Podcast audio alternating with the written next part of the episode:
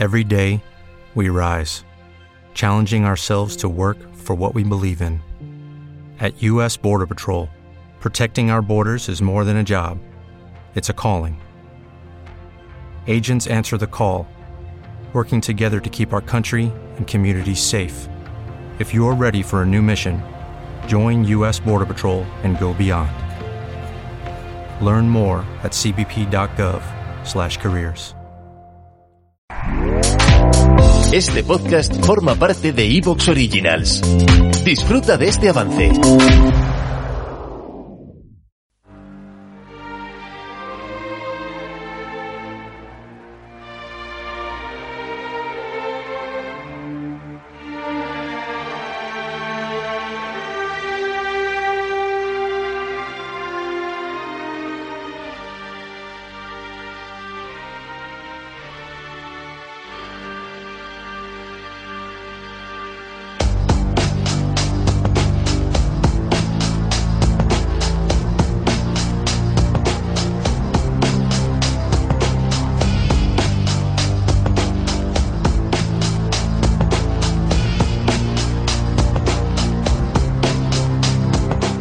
Muy buenos días eh, y muy bienvenidos amigos y compañeros de Colectivo Burbuja a una nueva edición de Economía Directa. Hoy os proponemos un programa especial sobre energía, sobre ecología, sobre energías renova- renovables, Green New Deal, transición energética. Eh, ya sabéis que aquí nos gusta mucho hablar sobre crisis energética, medio ambiente, sobre cómo, acepta- cómo afecta el acceso a la energía a la economía. Eh, recordemos que hace falta energía para realizar cualquier trabajo, no es un valor más, sino un componente fundamental de nuestras sociedades, así como lo es el ambiente en el que, el medio ambiente en el que nos movemos, evidentemente.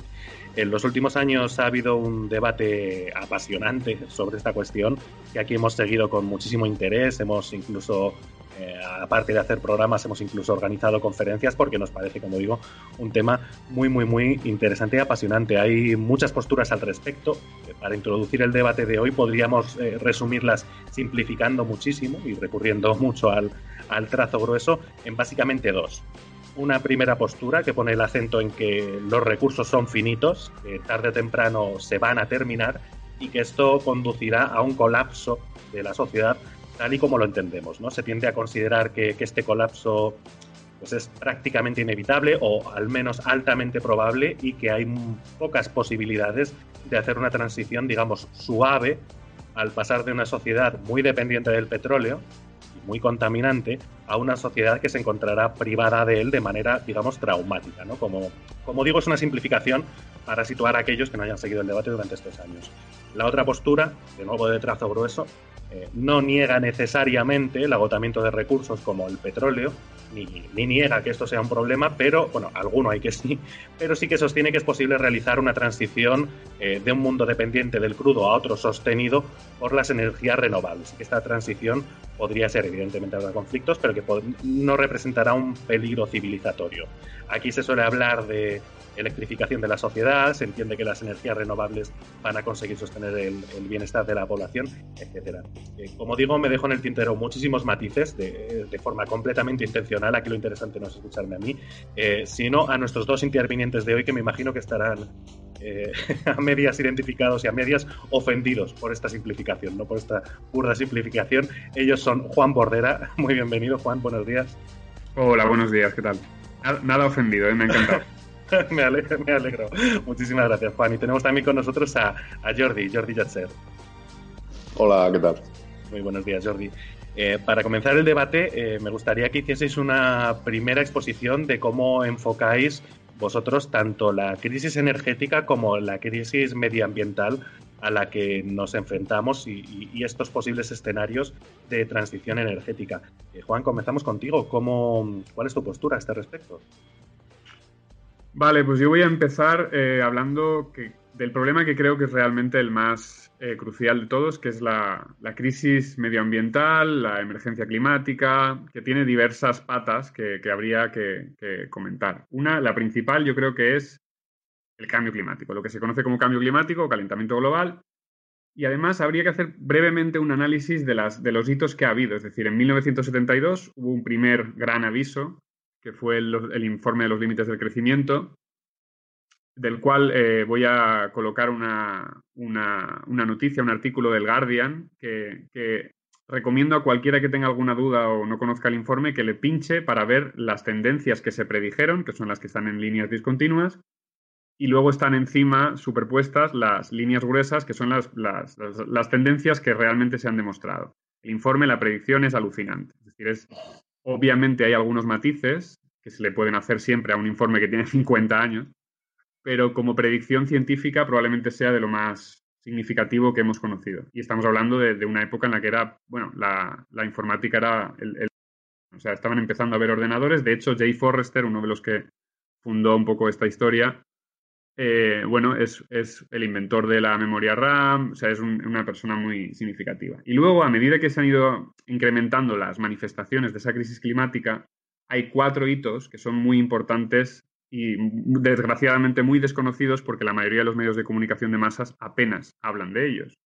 Uno es el informe de la aceleración. Cualquiera puede buscar gran aceleración y le van a salir un par de gráficas. Este informe creo que es de, principios del siglo, del siglo XXI.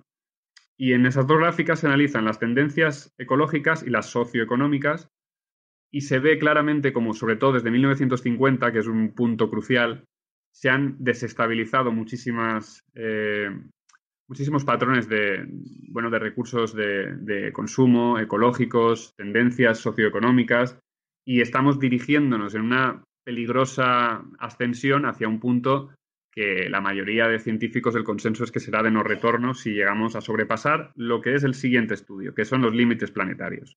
En 2009, Johan Rockström, la gente del Resilience, Stockholm Resilience Center, demostraron que hay una serie de límites planetarios que ya están, están siendo sobrepasados, principalmente los dos más graves, el clima y la biodiversidad, que tiene mucho que ver con las pandemias y, y lo que está ocurriéndonos ahora mismo. Y luego hay otros dos informes que creo que también son desconocidos, o al menos solo por los, los que de verdad estamos muy metidos en estas historias, que son el informe de la Tierra Invernadero, que es de 2018, que explica cómo realmente el problema que tenemos es que desde el Holoceno, desde hace 12.000 años, estamos en un clima muy estable, que se ha mantenido entre 2 grados más caliente, 2 grados más frío, y si nos pasamos de rosca, que es lo que estamos empezando ya a acelerar con esa inercia que llevamos, lo que viene después, como dicen en, Internet, te sorprenderá, pero no te va a gustar, porque es que no está claro realmente dónde vamos a ir y los escenarios son, bueno, muy, este, este, es un tema yo creo que hay, que tener muy en cuenta. Y luego, por último, en 2019, el año pasado, eh, la misma gente del Stockholm Resilience Center, con, en colaboración con el otro centro así más puntero, que es el del Potsdam Institute, ¿Te está gustando lo que escuchas? Este podcast forma parte de Evox Originals y puedes escucharlo completo y gratis desde la aplicación de Evox. Instálala desde tu store y suscríbete a él para no perderte ningún episodio. What if you could have a career where the opportunities are as vast as our nation, where it's not about mission statements, but a shared mission? At U.S. Customs and Border Protection, we go beyond to protect more than borders from ship to shore, air to ground, cities to local communities. CBP agents and officers are keeping people safe. Join U.S. Customs and Border Protection and go beyond for something far greater than yourself. Learn more at cbp.gov/careers.